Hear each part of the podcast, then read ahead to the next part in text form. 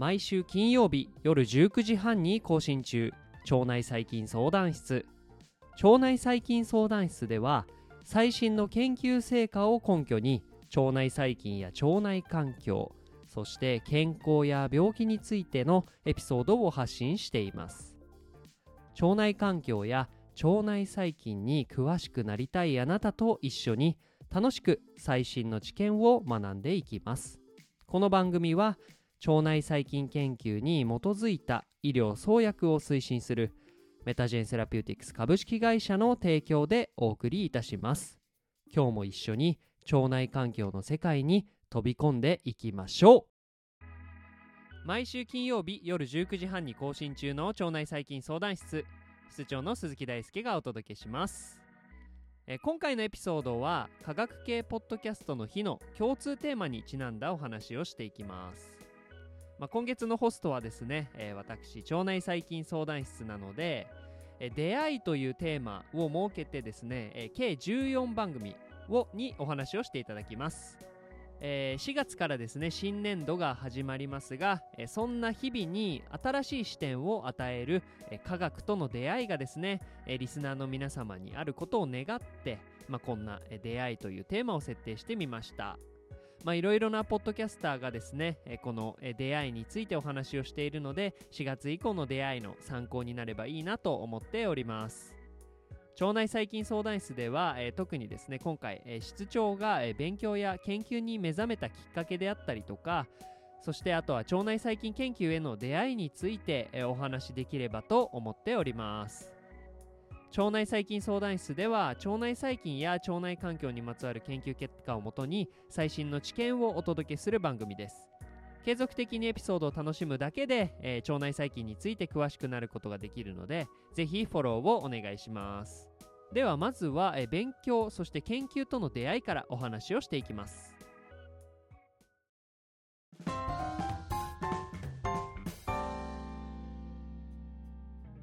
腸内細菌相談室、えー、腸内細菌の研究と出会うまでにはですね本当に多くの出会いがあったなと今振り返ってみて思いますまずはですね勉強のとの出会いからですねでまあ、勉強と出会うのは、えー、まあ、言葉通りの意味で捉えると多分皆さん小学校からが多いんじゃないのかなと思います。まあ、私もですね言葉通りの意味で言えば小学校に入学してから勉強というものが始まって始めました。しかしですね、まあ、勉強の面白さに気づいたというところを出会いとするのであればそれはですね中学2年生から、え、3年生に進級するタイミングの春休みでした。でですね、まあ、勉強が面白いなと思うようになったきっかけは高校受験に備えるための、え、塾への入塾です。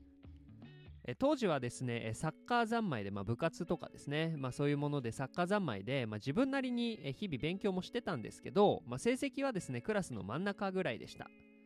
で特にですね英語が苦手だったんですよで、まあ、中学の2年生の終わりから3年生の始まりって結構みんなが高校の入学を意識するようなタイミングだったので、えー、私もですね、まあ、そろそろ勉強しないといけないなというところで、え、入塾を考えていたんですね。えそんなタイミングで、え家のすぐ近くに新しい塾ができるということだったので、え説明会というか、まあ、その面談を受けたという感じです。で、まあ、その塾に入ることになりまして苦手科目の英語について、まあ、生徒2で先生1の指導を受けるところから始まったんですね。で当時私を担当していた先生はみんなですねとても褒め上手でえかつ褒められるととっても自分は嬉しいというか、まあ、もっと頑張るぞという気持ちになる人間なので、えー、このちょっとちょっとできるような体験が、えー、楽しいという感情そして、えー、嬉しいという気持ちに、え、結びついてですねえー、この勉強をするということがですね、えー、楽しいことだということにですね、まあ、この塾に入ってから気づけたと今振り返るとそう思います。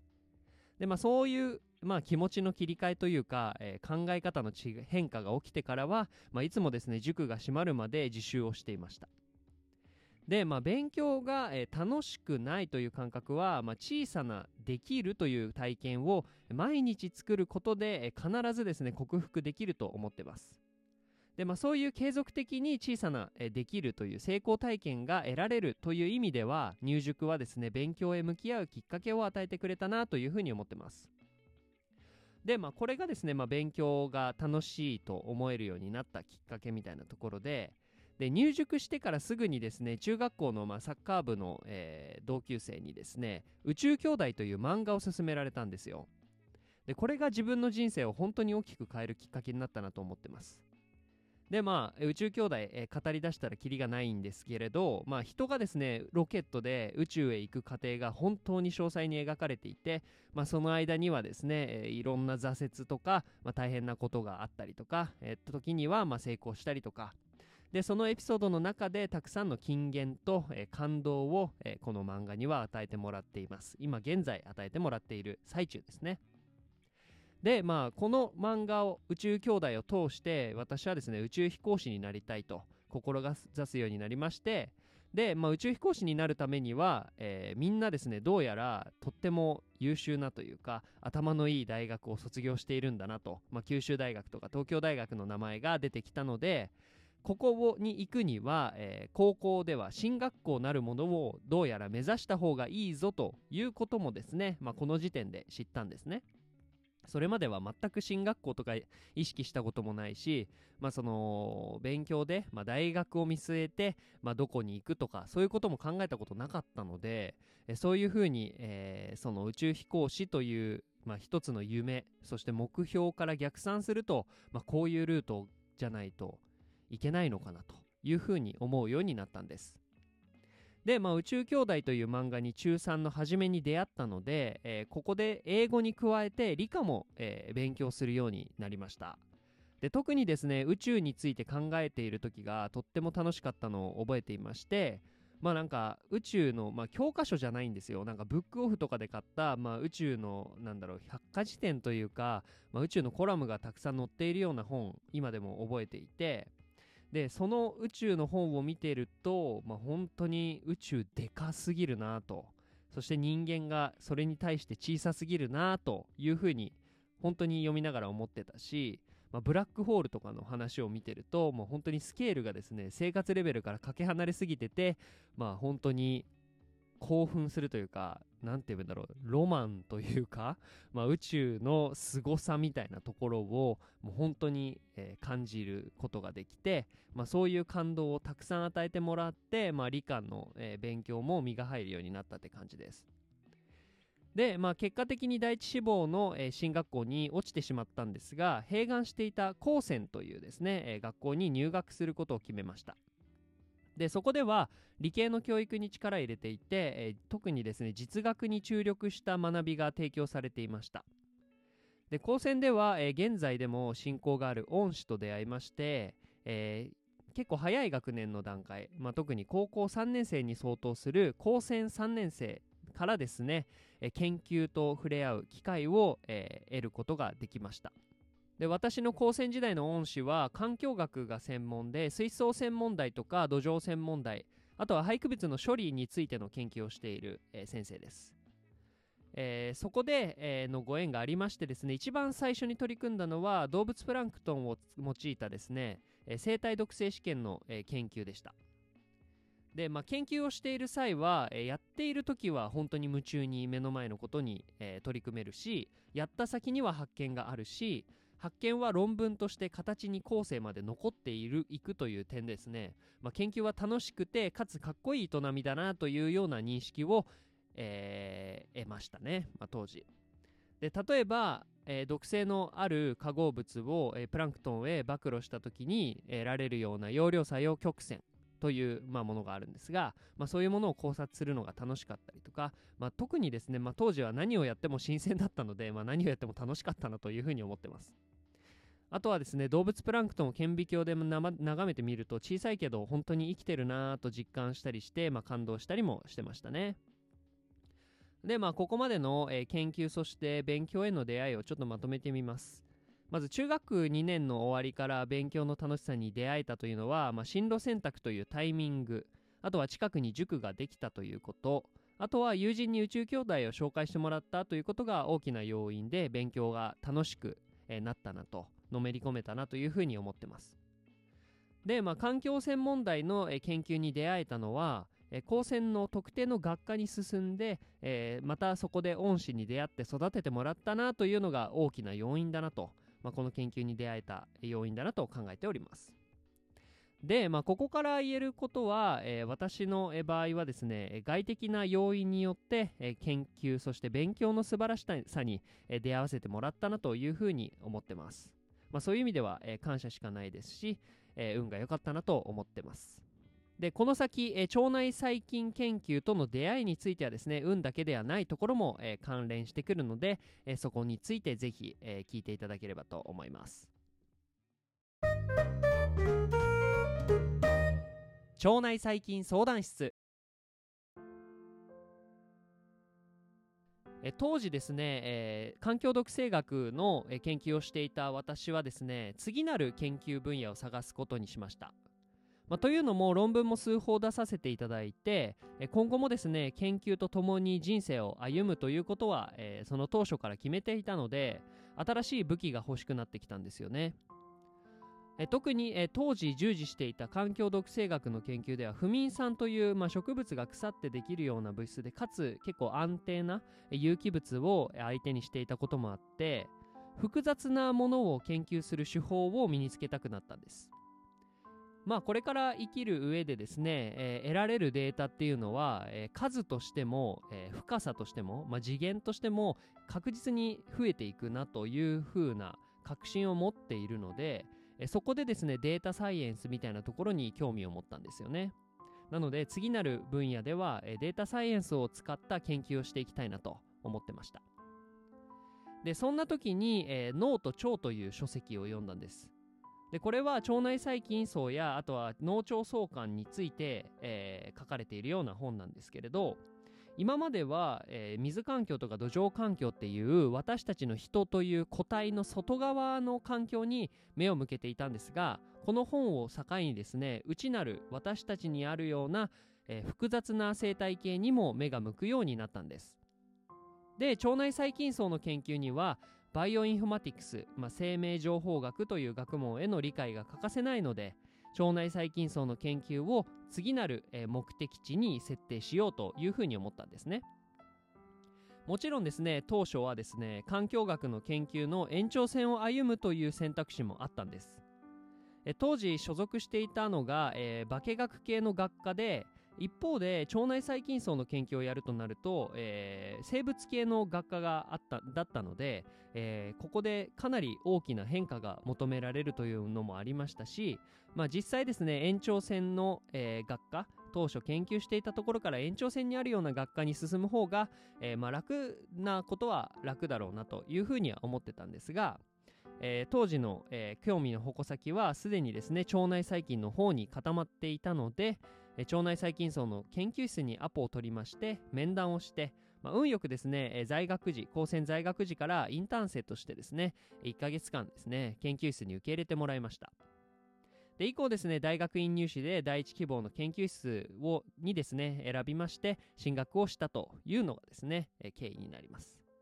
で進学以降は腸内細菌層の研究の中でも特に腸内細菌の機能多形に着目した研究をしています。で、えー、腸内細菌研究への出会い方をまとめますとですね脳と腸という書籍に、えー、高専の専攻科1年生の時に触れて興味を持ってで研究をするようになった。ということが、えー、まず大きいです。で腸内細菌について衝撃を受けたのは、えー、特に腸内細菌層の多様性そして、え、私たちの体との密接な関わりがとても興味深いなと思いました。でなぜですね義務教育で、まあ、このことを教えないのかと思うほどにはですね腸内細菌層を含めた人細菌層ってたくさん私たちの体にいますし私たちの個性というそのものにすらですね、えー、パラダイムシフトを与えるような、まあ、私たちの個性とは何なのかと、まあ、その根底から考え直させるような、え、ポテンシャルを持っているのが、まあ、この人細菌層そして腸内細菌層という存在だと思うので、まあ、そこが本当に面白いなと思ってます。で、まあ、人がですね死認できる解像度のはるか小さいところ見えないところの生物の多様性みたいなところがですねまあ面白いかなと思いますしこれはですねあくまでも、えー、あなたの、えー、ことこれを聞いている、えー、あなたにもですね、えたくさんの細菌が住んでいるという事実があるので、まあ、こういう究極の自分ごとみたいなところと、まあ、腸内細菌の関係みたいなところがとっても面白いなと思ってます。でまあ自分自身を考える上でですね自分以外の生物も考慮に入れる必要がありそうという点においては、まあ、腸内細菌層が自分たち私たちとは何なのかということを考え直す、まあ、世界観を変える力があるというのがさっきもお話ししましたが、まあ、とても面白いなと思ってます。まあ、というわけで、私はですね環境毒性学の、研究にですね、高校3年生ぐらいの時に出会いましてでそこからですね、研究に、数年、え従事してその後新しい研究分野に挑みたいということで腸内細菌層の研究に、目をつけて今に至るという感じになります。で、まあ、腸内細菌層との研究との出会いはですね、えー、本に出会えたこととかあとは研究室に入れたことなど、まあ、本当にいろいろな運の要素もありますしあとは自分の興味のある研究分野を探し出して、えー、体を動かせたという、要素が効いたのかかなと思ってます。だそういう意味では、えー、自分の足で、えー、新しい出会いをつかみ取りに行くというのもですね、まあ、一つ、えー、その素敵な出会いを得るきっかけに、つながるんじゃないかなと、え、自分は、信じているところです。で、まあ、最後にですね、えー、サイエンスとの出会いに対する個人的な考えをお話しして終わろうかなと思います。で、まあ、人生において、えー、大切な出会いの多くは実はですね自分の周りにいつも転がっていって、えー、それそのものは結構ありふれているんだけれどそれをどれだけものにできるかというのが大事だなというふうに思ってます。でその点ではですねどれだけ自分の心をいつも素直に持って出会いを受け入れる準備ができているのかということ自体が科学との出会いにおける大切なポイントなんじゃないかなと思ってます。まあ、ポッドキャストはですねリラックスしている時に何気なく片耳でも、えー、楽しめるようなコンテンツなので、えーサイエンスとの新しい特に分野との出会いが欲しいのであればあなたにそっと寄り添うコンテンツを探してみると良い出会いにつながるかもしれないなと思ってます。まあそんなですね、えー、腸内細菌相談室も含めて、えー、計14番組が、えー、今回の科学系ポッドキャストの日に参加していて、え出会いについて語っていますのであなたにとって、えそしてあなたのこれからにとって、え重要な、えサイエンスとの出会いが、えこの企画を通して訪れることを願っております。